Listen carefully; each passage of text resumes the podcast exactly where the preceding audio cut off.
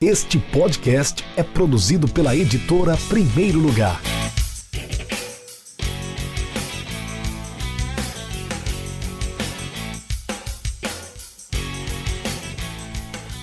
Olá, meu nome é Sérgio.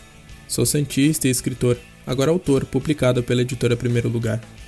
Meu livro, O Futebol em Palavras, reúne uma coletânea de contos e crônicas que ora colocam o futebol em primeiro plano, ora em pano de fundo.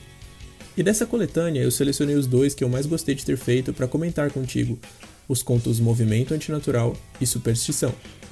Movimento Antinatural é um dos textos que eu mais me orgulho de ter feito, se a gente pensar em estrutura e criação literária.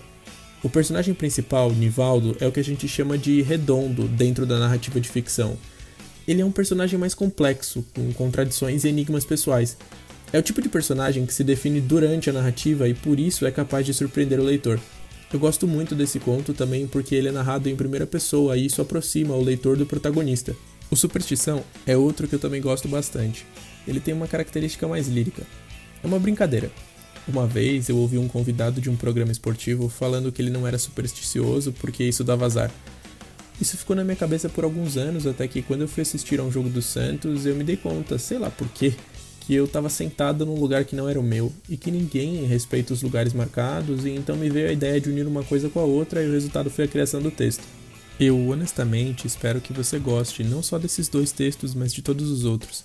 O intuito era criar algo para que você pudesse ler e refletir sobre os diversos temas que o futebol abrange.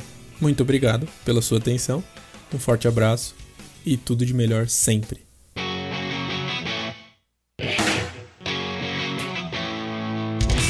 Acesse www.edprimeirolugar.com.br e conheça nossos livros.